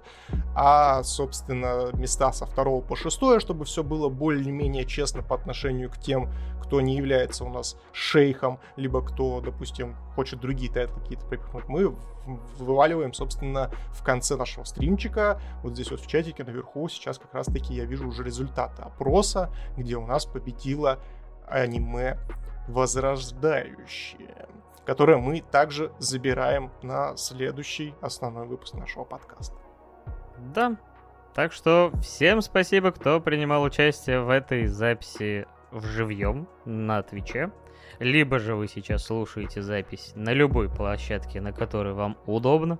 За это мы вас бесконечно благодарим, уважаем. Уважаем и увлажняем, это важно. Максимальное увлажнение, да. Собственно говоря, опять же, благодарим всех, кто поддерживал э, тайтлы сегодня на голосовании, не в зависимости от того, минимальная эта сумма или какая-то кругленькая, нам приятна любая ваша поддержка, как Миша до этого говорил, это идет на развитие подкаста. Э, у нас есть еще один гость записанный, но мы выпустим этот скажем так, подкаст попозже, потому что выпуски с гостями довольно проблематично монтировать. Там мы, так сказать, мы вдвоем-то наговариваем два часа просто вот так по щелчку пальца, э, то с гостями мы уходим и за три часа. Э, так что всегда нашему монтажеру требуется определенное количество времени. Так что ждите, все будет. И уже, в принципе, у нас есть определенные договоренности еще с одним гостем, еще с какими-то людьми пока. Так что следите за анонсами. Все классно, все здорово. Первым мы, конечно, тоже рассказываем все это нашим многоуважаемым бустерам, но будем стараться и вам по мере возможности тоже об этом рассказывать и выкладывать свежие ОВА выпуски. Уже не за горами, через месяц уже осенний аниме-сезон начинается, и опять же после него, собственно говоря, будет и специальный спешл э, с осенними аниме. Видимо, еще раз расскажем вам про дядю, который заново начнется. шучу, шучу. Хотя, блин, жалко, конечно, что все так произошло, но что нераспределение сил в японской индустрии творит. Что мертво-то умереть не может, ты это хотел сказать? Или жалко у пчелки на попке? И, и вот это все. Какие еще дедовские афоризмы ты хотел приплести сюда, многоуважаемый дед? Прощайся. Да, ну ладно, ладно.